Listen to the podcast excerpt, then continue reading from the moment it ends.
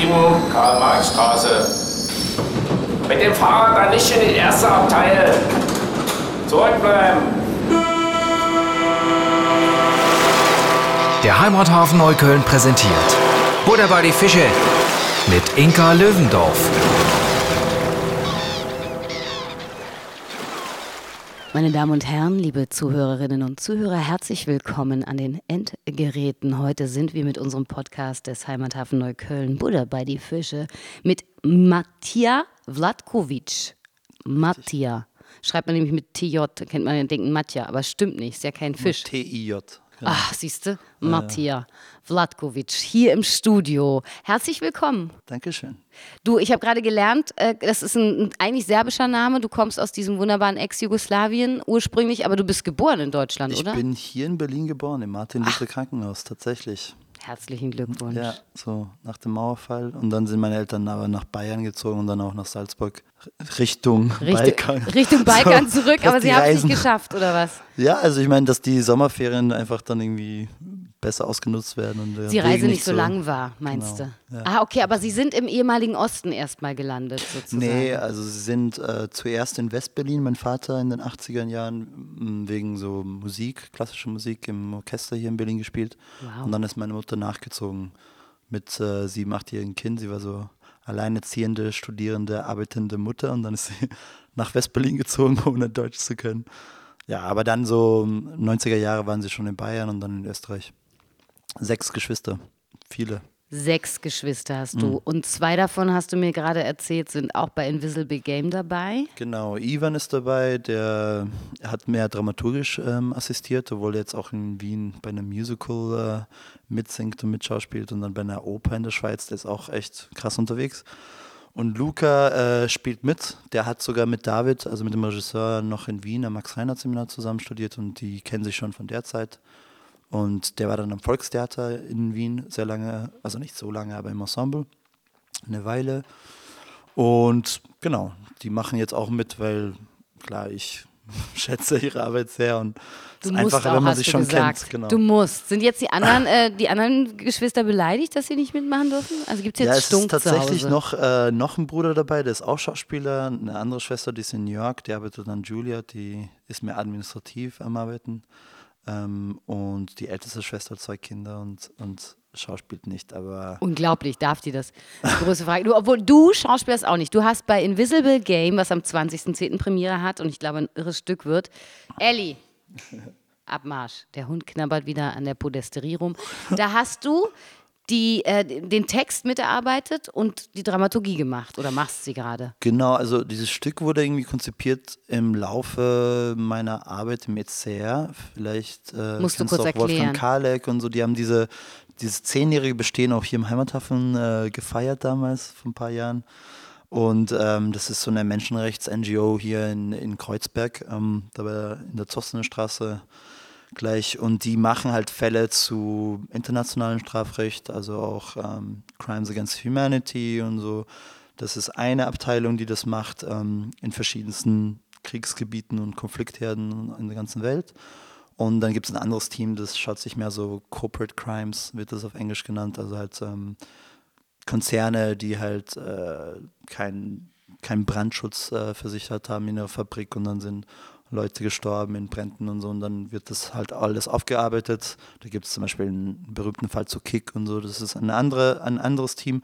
Und ich war im Migrationsteam. Wir haben so Pushbacks bearbeitet an, an, an, an EU-Grenzen. Also zuerst so diese Enklaven, Ceuta Melilla ähm, in Marokko, aber die spanisches, also EU-Territorium sind und dann später auch äh, Pushbacks im Balkan, Pushbacks von Bulgarien in die Türkei und so, weil die werden nicht so oft bearbeitet sind, aber sehr systematisch, kommen oft vor. Und dann gibt so es so ein Anwältinnen-Team im ECR, die die vor dem EGMR, also vor dem Europäischen Gerichtshof für Menschenrechte in Straßburg und auch vor der UN-Komitees, ähm, also vor dem Kinderrechtskomitee und auch von dem Human Rights Komitee litigiert. Das nennt sich dann so strategische Prozessführung. Was, was genau sind denn Pushbacks? Weil ich glaube, da Genau, scheitern ja, schon die ja, meisten ja. dran. Weißt du, du hast jetzt schon so. Ding, Ding, Ding, Ding in der Materie, so ein Vokabular drauf. Klar, das ist dieses blöde Vokabular, das dann irgendwie erstmal erklärt werden muss. Aber Pushbacks sind äh, tatsächlich einfach illegale Abschiebungen. Also das ist, wenn sich wer in einem Staatshoheitsgebiet, wenn wir so anwaltliche Sprache verwenden wollen, sich wiederfindet und von der Polizei irgendwo aufgefunden wird und meistens in so eher rassistisch belegten Kontrollen wird dann festgestellt, dass diese Person keine Aufenthaltserlaubnis hat. Und äh, dann sollte eigentlich nach EU-Recht und auch nationalem Recht einiges passieren. Also die Person müsste erstmal gefragt werden, wie alt sie ist, wie sie heißt und so weiter und so fort. Ähm, aber das wird viel auf der Migrationsroute, auch Balkanroute, auch zwischen Griechenland und Türkei gibt es solche Pushbacks auf, auf dem Meer, wo die Boote zurückgezogen werden Richtung türkisches Gewässer oder türkisches Festland. Da wird nichts gefragt, da wird einfach nur Gewalt angewendet, da werden die Leute auch teilweise gefoltert, richtig systematisch zusammengeschlagen, in Vans gesteckt, äh, in der Nacht einfach so mit äh, Schlagstockhieben Richtung Bosnien zum Beispiel zurückgedrängt. Wir schauen uns vor allem in diesem Stück die kroatisch-bosnische Grenze an, äh, weil wir da selber auch waren mit dem ECR-Migrationsteam und auch einige Fälle da ähm, daraus entstanden sind, sagen wir mal. Und von dieser ganzen Arbeit äh, habe ich dann Material gesammelt, weil tatsächlich die ganzen Presseerklärungen und, und was alles von der Gegenseite kam, also halt nicht der nur von der Angela kroatischen Merkel Regierung. Besuch. Ne? Ich erinnere mich an diesen Angela Merkel Besuch, die gesagt hat, es alles läuft Bombe, vielen Dank. Das Genau. ist wirklich schöne Grenze. Genau, genau, dass die kroatischen Grenzpoli dass die kroatische Grenzpolizei hervorragende Arbeit Ja. leistet und so weiter und so fort. Seehofer hat auch äh, einige Autos äh, verschenkt an die kroatische Grenzpolizei. Das sind dann so richtig gute so Offroad 4x4 Jeeps. Und die werden natürlich auch für Pushbacks verwendet. Das heißt, Deutschland steckt da auch total mit drin. Es, äh, wir wollen nicht in so ein Balkan-Bashing verfallen in unserem Stück. Also halbes Produktionsteam ist auch aus der Region. Es geht uns mehr darum, zu zeigen, was dort passiert und wie das mit hier verbunden ist und wie das auch vor allem mit der Politik in, in Berlin und Brüssel und auch Paris, so diese, diese Hauptstädte, wo auch doch viel die EU-Politik äh, in Sachen Immigration äh, entschieden werden, wie die, wie die zusammenhängen. Also wie das alles zusammenhängt und wie dieses System an Gewalt, an Pushback-Gewalt überhaupt erstmal konstruiert wurde. Das ist ja so überhaupt kein Spaziergang, was du machst. Also du hast irgendwie, ne, das ist ja echt hartes Brot. Also Ja. Da schaust du dir Menschenrechtsverletzungen an in deinem täglichen Dasein. Ne, Du hast das irgendwie auch studiert, so Politikwissenschaften, soweit ich das jetzt äh, äh, googeln konnte.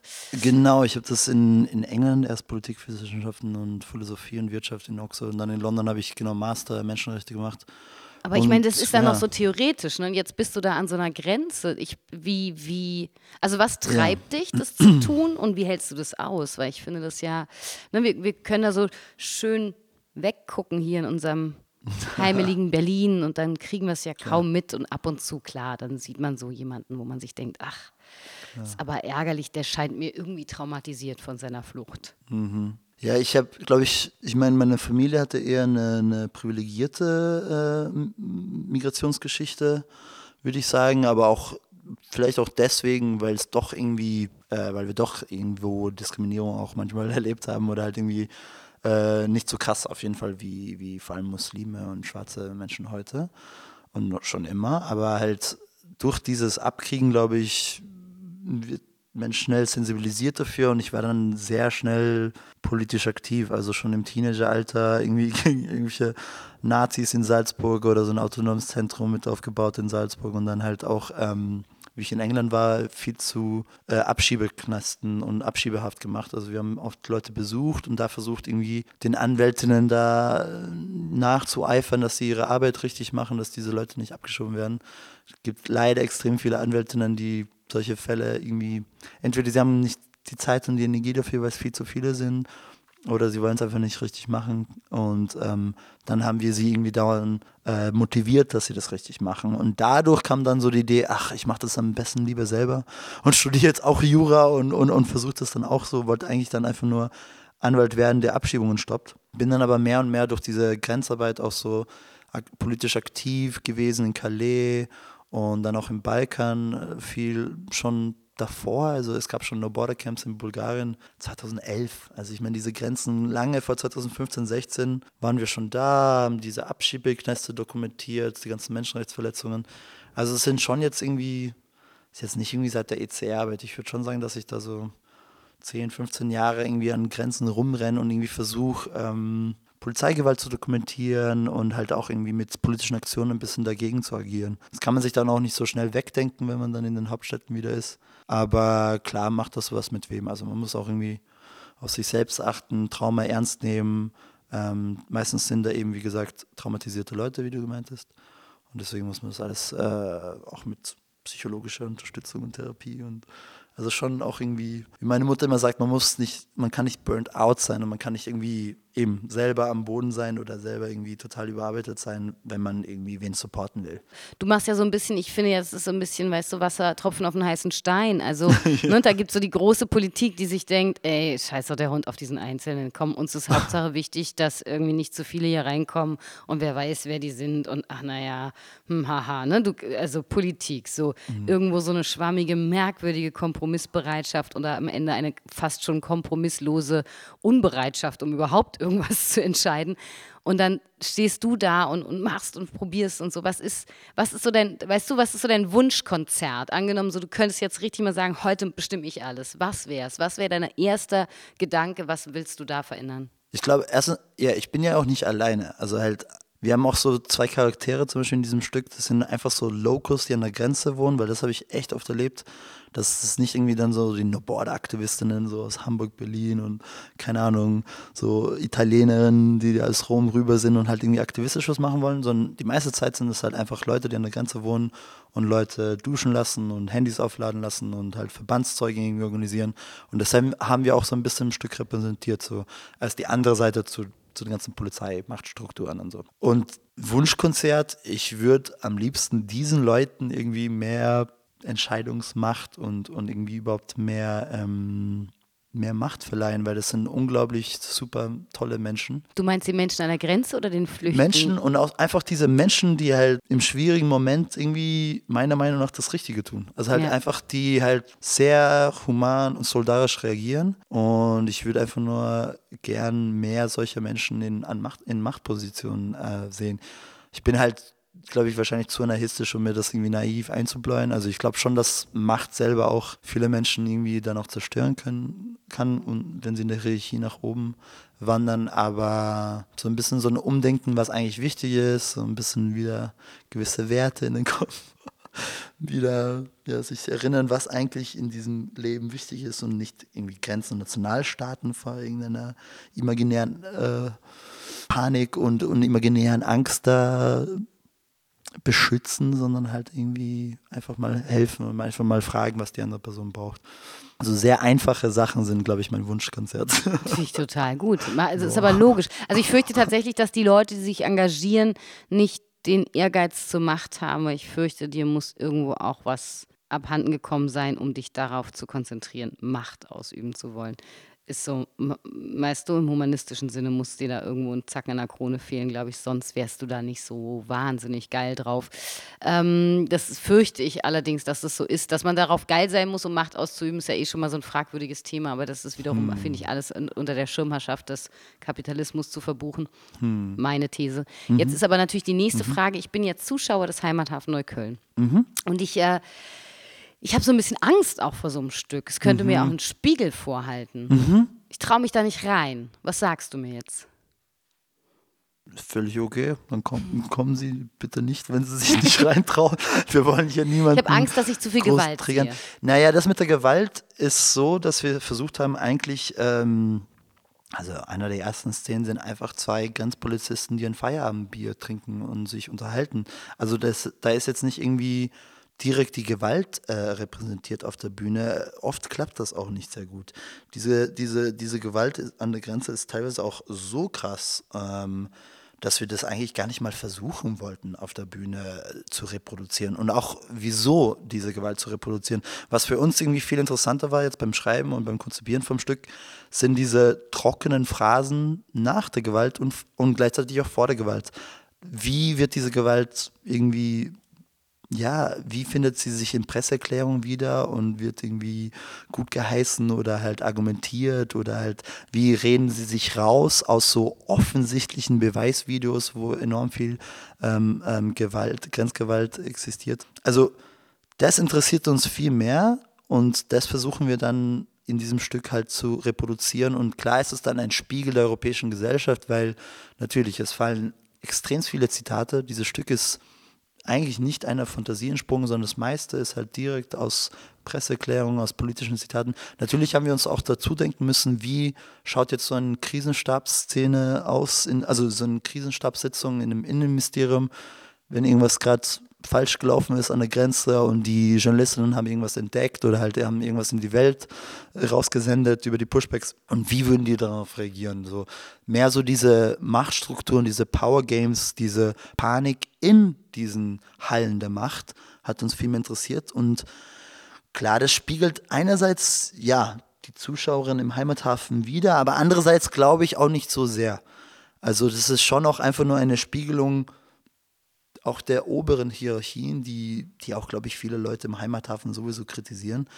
Aber es ist auch e-, enorm viel Information in diesem Stück. Also wie äh, erklären sie diese Gewalt, wie wird die wegargumentiert und so. Also da ist auch eigentlich viel Tragikomik dabei und man muss sich da nicht jetzt irgendwie auf ein Stück einstellen, wo nur Blut spritzt und dauernd Schlagstockhiebe äh, auf der Bühne sind in jeder Szene. Das ist mehr zwischen den Szenen. Wir haben das auch mehr in Video und Audio dokumentarisch gehalten, dass die Pushbacks so eher zwischen den Szenen passieren. Und wir wollen ja auch einige Geflüchtete auch mit, also mit ihnen zusammen diskutieren auf den Panels danach und, und hatten auch jetzt mehrere Gespräche über Triggering und Retriggern und so. Da, da sind wir schon sehr vorsichtig auch bei dem Stück. Ich bin äh, dir sehr dankbar für diese wirklich sehr überzeugende Erklärung. Ich äh, wäre jetzt bereit. Absolut. Von mir aus kann es morgen losgehen. Wahrscheinlich für euch nicht. Am 20.10. ist es soweit. Ich bedanke mich, dass du da warst, Matthias. Das war sehr echt gerne, super. Sehr gerne. Ich freue mich sehr, deine Brüder noch kennenzulernen und den Rest der Mischpoke, die hoffentlich dann alle kommen. Natürlich. Ja, sollen alle ganze kommen. Balkan-Gang kommt. Genau, die ganze Balkan-Gang kommt. Und jetzt sag mir noch mal einmal ganz kurz als jemand, der so schön mit vielen Augen die Welt betrachtet, was ist dein Lieblingsort in Berlin oder Neukölln? Von meiner WG hier auf der Karl-Marx-Straße tatsächlich, ich bin so ein Nachbar hier. Am liebsten gehe ich in den Körnerpark, das ist gleich um die Ecke, zum Chillen oder zum Essen, zum Scham. Hier gleich unten. Super gutes arabisches Essen. Oder in den eher versteckten Comeniusgarten. Den mag ich auch sehr. Den, ja, sind so den finde ich auch immer noch der der. Geheimtipp. Sehr gut. Das ist sehr, sehr schön. Und gibt es eigentlich irgendwas, wo du immer wieder merkst, ah, lustig, da hänge ich auch essenstechnisch zwischen den Welten? So, irgendwas, was Sinne? von zu Hause, irgendwas, wo du sagst, das ist so richtig mein Balkan-Gehen. Ah, boah, nee. Hast also, du ein Balkan-Gehen, würdest du das sagen? ich glaube, so bei Musik Ja. Schnell, ja. Aber irgendwie, ja, essenstechnisch. Ich vermisse schon das, also ich, ich finde so richtig gute Shops, also es gibt schon so gute bulgarische Restaurants hier in der Köln, so, aber es ist halt nie dasselbe. Also ich bin schon dann gerne, ich war jetzt wieder in Sommerferien unten und es ist schon echt anderes Essen unten. Ich würde auch jetzt Ende dieses Jahres nach Griechenland ziehen, nach Athen und auch so essenstechnisch so griechisches Essen. Also Berliner Essensoptionen sind der Wahnsinn. Ich esse super gern vietnamesisch und asiatisch eigentlich. Und das, da gibt es extrem viel gutes Essen hier. Arabisch und türkisch auch, sehr gerne. Aber so Balkanessen, griechisches Essen, serbisches Essen, Wahnsinn. Schon sehr lecker. Vermisst Klar, also ein bisschen Balkan gehen, ja. ja. Gibt's. Why not? Why not? Why not? Why not? Ja, eher Enjoy. Balkan, weil da ja noch irgendwie Griechenland und Bulgarien und Rumänien auch noch mit dabei Das ist ja sind. echt, das vergessen die Leute immer, ne? Ich war ja Genau. auch äh, mehrere Male da. Ich durfte meine Jugend da viel verbringen, weil unser Urlaub immer Albanien in auch. sozialistische Nachbarländer führte. Und äh, ich muss sagen, Schön. Es ist unfassbar, welcher Kulturclash da passiert. Und ich war einmal in Sarajevo und habe da gespielt und ich habe noch nie so viele äh, Niqabs und Kopftücher und äh, sonstige Kopf- oder Nichtbedeckungen in einem Theaterraum gesehen. Es war Mhm. wirklich verrückt. Oder auch in so einer Stadt zu sein, wo dann ne, der Muezzin ruft und gleichzeitig bimmelt die Kirche da drüben und alles passiert gleichzeitig. Ja. Das kann man sich gar nicht ja, vorstellen. das ist schön. Das fand ich wirklich irre, ne? Und Ja, wahrscheinlich, klar, es ist essenstechnisch. Ich, um ehrlich zu sein, ich kann mich ans Essen am schlechtesten erinnern und ich stehe total aufs Essen jeweils. Aber es ist den Ländern. super, es ist halt immer super frisch. Ich meine, natürlich ist so das Stereotyp, dass das immer so die riesigen Balkan-Grillplatten sind und natürlich. Ja, ne, so Chivapchichi-mäßig oder so, ne? Genau, oder halt einfach das Kalbsfleisch oder das Schaf einfach direkt auf den Grill hauen und so. Natürlich wird so gegessen. Aber so vom Gemüse haben die einfach immer so voll die frischen Salate daneben oder halt super nice Teigwaren. Die Bäckereien sind voller Burex und diese richtig leckeren Sachen. Das stimmt, die Also Bäckereien sind wahr. und ich meine, das ist ja auch verwandt mit dem Börek, also mit dem türkischen Börek natürlich. Also das Osmanische Reich hat natürlich die Region total mit beeinflusst. Diese Grenze selber, ich habe eine Masterarbeit zu der Grenze zwischen Kroatien und Serbien und so diese Grenze, die ja dann auch zwischen Kroatien und Bosnien verläuft, obwohl sie sich verschoben hat. Das ist ja diese alte Grenze zwischen weströmischen und oströmischen Reich und dann zwischen Österreich, K&K, Habsburg, Reich eigentlich, äh, das ganze koloniale Reich und, und Osmanisches Reich, die sich halt dauernd gemetzelt haben. Die haben sogar Leute extra in dieses Grenzgebiet den Land geschenkt, äh, die Wiener Elite, um, um sie dann halt kämpfen zu lassen gegen die, die einkommenden osmanischen Gruppen, Truppen. Aber ja, das, das versuchen wir dann auch irgendwie so ein bisschen postkolonial im, im Stück auch ein bisschen zu bearbeiten. Es wird immer irrer. Also ich will, jetzt will ich noch mehr kommen. Ich freue mich wahnsinnig drauf. Es ist echt, es klingt ganz fantastisch. Vielen, vielen Dank, dass du da warst. Dankeschön, Dankeschön für das Gespräch. Hat mich gefreut. Buddha bei die Fische. Vom Heimathafen Neukölln. Es ist also ein Stück Inventar dieser Stadt, ein Stück äh, der geistigen und seelischen Infrastruktur. Uns gibt's überall da, wo es Podcasts gibt.